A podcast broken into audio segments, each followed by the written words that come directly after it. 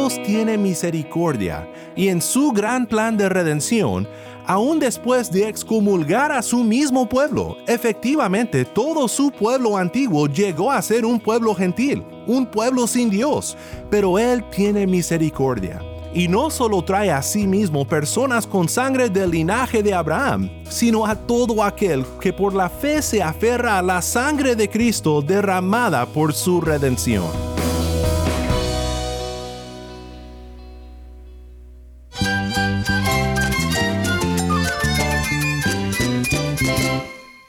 Jesús es nuestro Salvador, nuestro amigo. Cristo es mi guía. Cristo significa todo, pero en primer lugar mi Salvador, mi refugio en tiempos difíciles. Él es nuestra fortaleza. Es la salvación, es la vida eterna. Bueno, Cristo es, es vida. Él es suficiente. Él es el héroe de esta gran historia. Cristo para mí es mi todo. Es todo. Estás escuchando a El Faro de Redención. Cristo desde toda la Biblia para toda Cuba y para todo el mundo.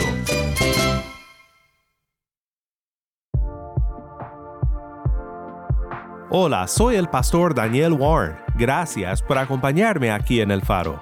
Estamos en una serie de cuatro semanas, una serie titulada La verdadera gracia de Dios. Juntos estamos caminando pasaje por pasaje a través de la primera carta del apóstol Pedro. Es una carta que nos ayuda a entender quiénes somos en Cristo y qué debemos de hacer para su gloria en este mundo. En 1 de Pedro 2, 4 al 10, Pedro termina la primera sección de su carta, explicando cómo la misericordia de Dios ha transformado al que por fe viene a Cristo, y cómo nos da un nuevo presente y un nuevo futuro como herederos del Rey. En el pasaje que estudiaremos hoy, Pedro nos da una gran vista de quiénes somos en Cristo, de quiénes somos por haber recibido de Él la misericordia y la redención. Si tienes una Biblia, busca 1 de Pedro 2, 4 al 10 y quédate conmigo.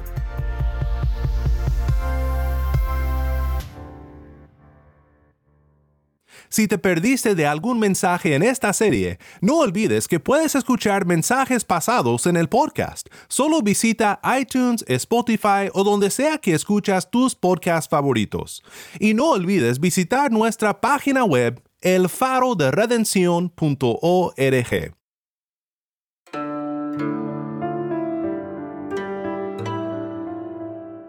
En el mundo en el cual vivimos hay una gran crisis de identidad.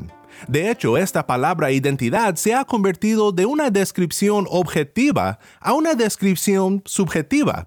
Por ejemplo, tú mismo ahora puedes definir tu identidad como tú quieras. Muchas veces oirás cosas como él se identifica como esto y lo otro. Bueno, pero ¿es esta su identidad? ¿Qué define la identidad? ¿Es algo que podemos definir nosotros mismos? ¿O es algo definido más allá de nosotros mismos? ¿Tú como creyente has alguna vez batallado con entender tu identidad como cristiano en el mundo? Es difícil a veces recordar quiénes somos cuando el mundo nos pone tanta presión para abandonar la fe o se burla de nosotros por haber seguido a Cristo. Necesitamos ayuda divina para definir quiénes somos y qué haremos en este mundo para agradarle a Dios con nuestras vidas. En 1 de Pedro 2, 4 al 10, Pedro ayuda al pueblo de Dios a entender su identidad. Y la raíz de nuestra identidad como pueblo de Dios es el haber recibido misericordia. Lo que quiero mostrarte hoy de este pasaje es lo siguiente. Porque hemos recibido misericordia en Cristo, debemos de adorarle a Él y de anunciarle a Él para pensar en cómo este pasaje nos llama a adorar a Cristo y a anunciarle en este mundo, quiero ver contigo tres descripciones que Pedro da de quiénes somos los cristianos. Estas tres son, primero, somos un nuevo templo. Segundo, somos un nuevo sacerdocio. Y tercero, somos un nuevo pueblo. Escuchemos juntos ahora la lectura de 1 de Pedro 2, 4 al 10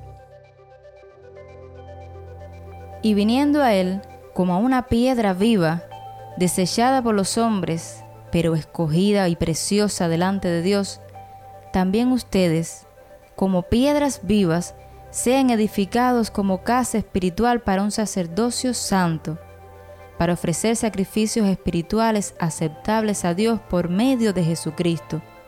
Pues esto se encuentra en la Escritura.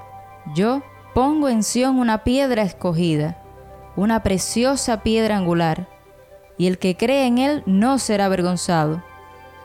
Este precioso valor es, pues, para ustedes los que creen, pero para los que no creen, la piedra que desecharon los constructores, esa, en piedra angular se ha convertido, y piedra de tropiezo y roca de escándalo, pues ellos tropiezan porque son desobedientes a la palabra, y para ello estaban también destinados. Pero ustedes son linaje escogido, real sacerdocio, nación santa, pueblo adquirido para posesión de Dios, a fin de que anuncien las virtudes de aquel que los llamó de las tinieblas a su luz admirable. Ustedes en otro tiempo no eran pueblo, pero ahora son el pueblo de Dios. No habían recibido misericordia, pero ahora han recibido misericordia. Gracias, Tai. Nuevamente, esto fue Primera de Pedro 2, 4 al 10. Primero, veamos juntos cómo en Cristo somos un nuevo templo. Pedro explica que nosotros los que hemos creído en Cristo somos el santo templo de Dios, porque hemos sido unidos a Cristo, la piedra angular de este templo. Al decir esto, Pedro está exponiendo algunos pasajes del Antiguo Testamento, explicando cómo tienen que ver con nuestra nueva identidad en Cristo. Los tres pasajes que Pedro cita son Isaías 8, Isaías 28 y Salmo 118. Yo pongo en Sión una piedra escogida, una preciosa piedra angular, y el que crea en él no será avergonzado. Isaías 28. La piedra que desecharon los constructores, esa en piedra angular se ha convertido. Salmo 118. Piedra de tropiezo y roca de escándalo. Isaías 8 vemos aquí el cumplimiento de las profecías a Israel en Cristo, y vemos cómo la unión con Cristo une a personas de tanto Israel como el resto del mundo, los gentiles, a aquellas promesas y su cumplimiento. Me gusta mucho lo que nos explica el comentarista Gopelt. Gopelt explica que esta casa, este templo de Dios, es ahora la iglesia de nuestro Señor Jesucristo. Gopelt dice lo siguiente, de lo que se habla aquí es la habitación de la presencia de Dios entre los seres humanos, el nuevo templo escatológico. El punto de vista aquí, como en todo el contexto, es sociológico. Los cristianos deben de entender y de mantenerse como miembros de la comunión establecida en la gran piedra viva que ha sido rechazada por los seres humanos. Hemos visto esto una y otra vez en nuestro estudio de Primera de Pedro. El punto de esta carta es asegurar al creyente de su identidad en Cristo frente a los ataques del mundo, para que podamos conocer y vivir según nuestro propósito en este mundo. Este templo es espiritual y solo los que tenemos la nueva vida en Cristo podemos discernir este templo. Para el mundo, Cristo sigue siendo la piedra rechazada, la piedra de tropiezo y la roca de escándalo. Pero para el creyente, Cristo es nuestra vida. Él es la piedra viva y somos piedras vivas en Él. El propósito de esta habitación, de este templo de Dios, es la adoración de su pueblo. Recuerda lo que Pedro dice.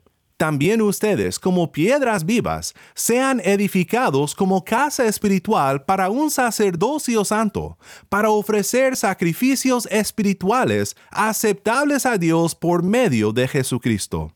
Los sacrificios que se ofrecían bajo el pacto antiguo ya no tienen lugar en el nuevo pacto hecho por el sacrificio de Cristo. Su sacrificio fue final, y por eso ya no es necesario un templo físico. Pero en el nuevo pacto, nuestra adoración sigue siendo un tipo de sacrificio, un sacrificio espiritual que agrada a Dios. Pablo escribe en Romanos 12, por tanto, hermanos, les ruego por las misericordias de Dios que presenten sus cuerpos como sacrificio vivo y santo, aceptable a Dios, que es el culto racional de ustedes. Y no se conformen a este mundo, sino transfórmense mediante la renovación de su mente, para que verifiquen cuál es la voluntad de Dios, lo que es bueno y aceptable y perfecto. Robert Layton explica lo que significa ofrecernos a Dios como sacrificio espiritual. Dice, déjanos entonces darle a Dios nosotros mismos, o nada. Darle nosotros mismos no es para su beneficio, sino para el nuestro. Como dijo el filósofo Séneca a un pobre estudiante que cuando otros le daban grandes obsequios, le dijo que solo podía darse a sí mismo. Está bien, e intentaré regresarte a ti mismo mejor que lo que me diste. Dios nos trata de la misma manera si diariamente hacemos este sacrificio espiritual.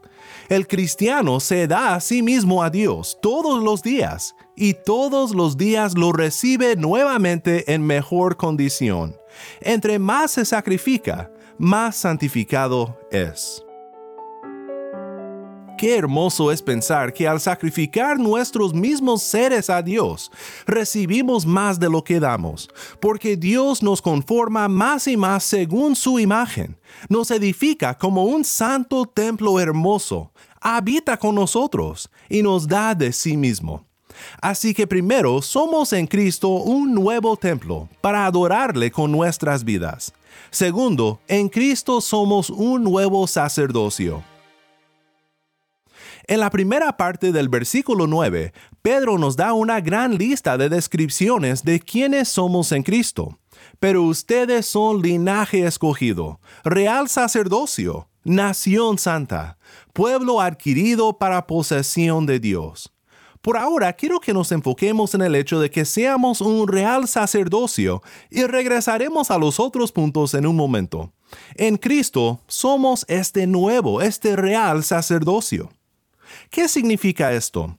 Pues es asombroso de dónde Pedro toma estas descripciones del pueblo de Dios. Por ejemplo, esto es lo que leemos en Éxodo 19, cuando el pueblo de Israel está acampado al pie de Sinaí.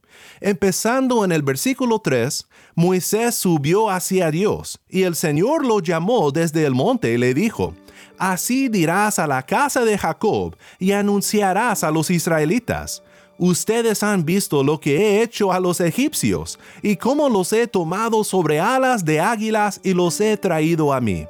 Ahora pues, si en verdad escuchan mi voz y guardan mi pacto, serán mi especial tesoro entre todos los pueblos, porque mía es toda la tierra. Ustedes serán para mí un reino de sacerdotes y una nación santa. Estas son las palabras que dirás a los israelitas. Cuando Dios escogió entre las naciones a Israel, los estableció entre otras cosas como un reino de sacerdotes. En breve, lo que esto significa es que la presencia de Dios y el poder conocerle y servirle sería por medio de Israel. Ellos serían como nación un mediador entre su Dios y el mundo. ¿Cómo podían conocer a Dios y encontrar vida en Él? Solo uniéndose al pueblo sacerdotal. Karen Jobs explica, un sacerdocio antiguo debía de ser santificado y distinto del resto del pueblo en su ministerio a la deidad, a quien ellos tenían acceso especial. De esta manera, toda la nación del antiguo Israel debía de ser distinta de todas las naciones en el mundo, para servir a Dios por obedecer el pacto hecho con ellos, y esta obediencia constituía la santidad de Israel. Job sigue diciendo, Pedro ahora declara similarmente que todo el colectivo de creyentes cristianos deben de cumplir esta misma función respecto a las naciones entre las cuales son dispersados. Por obedecer al nuevo pacto hecho en la sangre de Cristo, deben de ser santificados y distintos de los pueblos del mundo. Es apto que sean sacerdocio real porque los cristianos conocen a Dios como su Rey, a quien ahora deben lealtad. El reino de Dios es compuesto por creyentes quienes deben de considerarse como santo respecto al mundo, distinto en pureza y para un propósito mandado por Dios. Este es el sacerdocio que sirve al Rey del universo. Mira, todo esto quizás suene un poco difícil templos, sacerdocios, cosas que realmente no nos importan mucho y no conocemos muy bien en nuestro día. Pero cuando empiezas a comprender lo que Pedro está diciendo aquí, es maravilloso y es importantísimo para entender nuestro propósito como pueblo de Dios en este mundo. Fuimos llamados como real sacerdocio a fin de que anunciemos las virtudes de aquel que nos llamó de las tinieblas a su luz admirable. Deja que esto te impacte por un momento. Si tú conoces a Cristo, eres una persona que ha sido llamado de las tinieblas a su luz admirable. Tal vez tú recuerdas cómo fue tu vida antes de conocer a Cristo. Caminabas en oscuridad, temor y tristeza, y luego tus ojos fueron abiertos para ver la admirable luz de Cristo tu Salvador. ¿Recuerdas este gozo? ¿Sabes cómo otros pueden experimentar este gozo también? Pues hay un solo lugar donde este mensaje es proclamado, y es por el real sacerdocio. Es por nosotros los que ya conocemos a Cristo. Somos aquellos a quienes Dios ha dado el ministerio de reconciliación, como dijo Pablo. Somos los que como vínculo entre las tinieblas y la luz clamamos a los que todavía andan extraviados y perdidos. Huyan de las tinieblas y encuentren paz en Cristo nuestro Redentor. Somos en Cristo un nuevo templo para adorarle con nuestras vidas. Y en Cristo somos un nuevo sacerdocio para anunciarle al mundo. Tercero, en Cristo somos un nuevo pueblo. Este último punto es maravilloso cuando piensas en la experiencia de estos primeros oyentes de Pedro, personas que habían dejado todo por seguir a Cristo, que rechazaron sus patrias porque la patria y la religión eran en su cultura sinónimos. Podrían sentirse como ovejas extraviadas sin redil. Pero Pedro en toda esta carta está reorientando al creyente en su nueva identidad para que se enfoque en su propósito en este mundo. Y esta reorientación en nuestro pasaje de hoy es dirigida a la misericordia de Dios en crear un nuevo templo, un nuevo sacerdocio y un nuevo pueblo en Cristo. Cuando decimos que en Cristo somos un nuevo pueblo, sería más correcto decir que somos nuevos miembros de un antiguo pueblo. Escucha lo que Pedro dice aquí. Voy a leer nuevamente los versículos 9 y 10. Pero ustedes son linaje escogido, real sacerdocio, nación santa, pueblo adquirido para posesión de Dios a fin de que anuncien las virtudes de aquel que los llamó de las tinieblas a su luz admirable. Ustedes en otro tiempo no eran pueblo, pero ahora son el pueblo de Dios. No habían recibido misericordia, pero ahora han recibido misericordia. Es muy importante pensar un poco en cómo Pedro alude a la profecía de Oseas en esta sección para entender lo que realmente está diciendo. En Oseas, Dios ha rechazado al reino del norte, Israel, por su rebelión. Ha llegado a ser lo a mí, en hebreo, no mi pueblo. Y en Oseas 1 y 2 vemos que Dios está a punto de anunciar lo mismo respecto a Judá. Pero luego dice, no, ellos sí irán al exilio, serán lo a mí, no mi pueblo, pero no por siempre. Volveré a ellos y ellos volverán a mí dice Oseas 2, 21 al 23. Y sucederá que en aquel día yo responderé, declara el Señor. Responderé a los cielos y ellos responderán a la tierra. Y la tierra responderá al trigo, al vino nuevo y al aceite. Y ellos responderán a Jezreel. La sembraré para mí en la tierra. Y tendré compasión de la que no recibió compasión.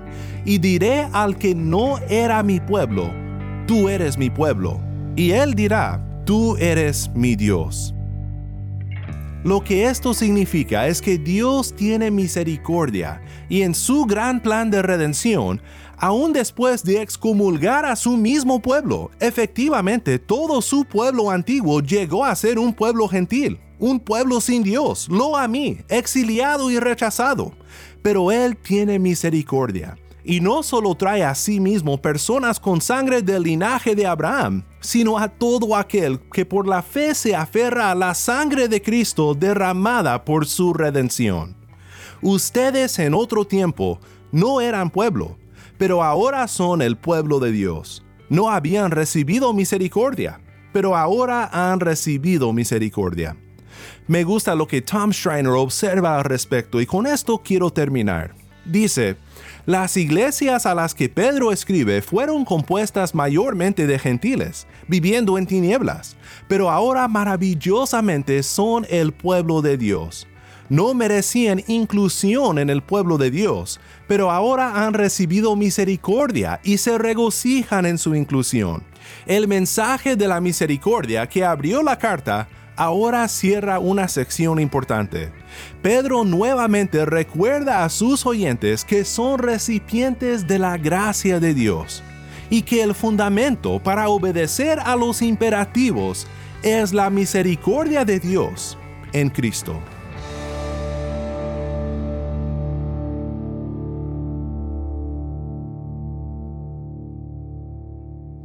Qué gran privilegio tenemos de ser llamados por la misericordia de Cristo a ser un pueblo santo para su gloria. Es algo inmerecido y por eso debemos siempre de adorarle de todo corazón y de anunciarle a todos los que nos rodean. Te quiero invitar a que tú vengas y pruebes de la bondad de Dios en Cristo solo tienes que venir a Él por la fe. Recibe la redención que solo se encuentra en Él para empezar a vivir para su gloria. Ven ahora mismo, ora y pídele perdón por tus pecados. Él te espera para darte misericordia, paz y vida eterna.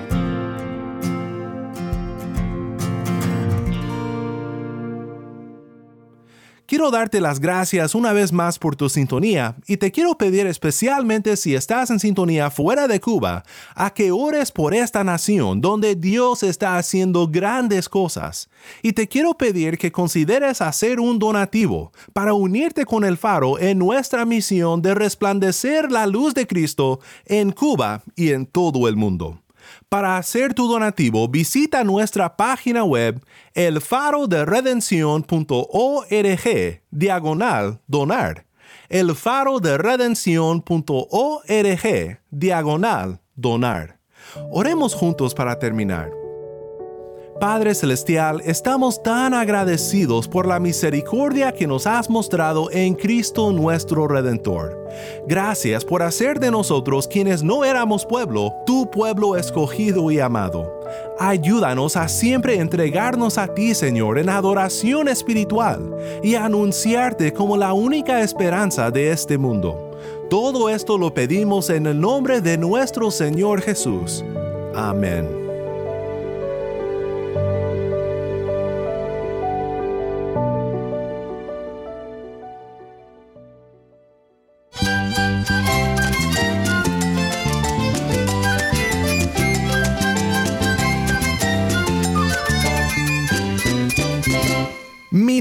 Daniel Warren. Te invito a que me acompañes mañana cuando, como siempre, anunciaremos las buenas nuevas de Cristo desde toda la Biblia para toda Cuba y para todo el mundo, aquí en tu programa de bendición, El Faro de Redención.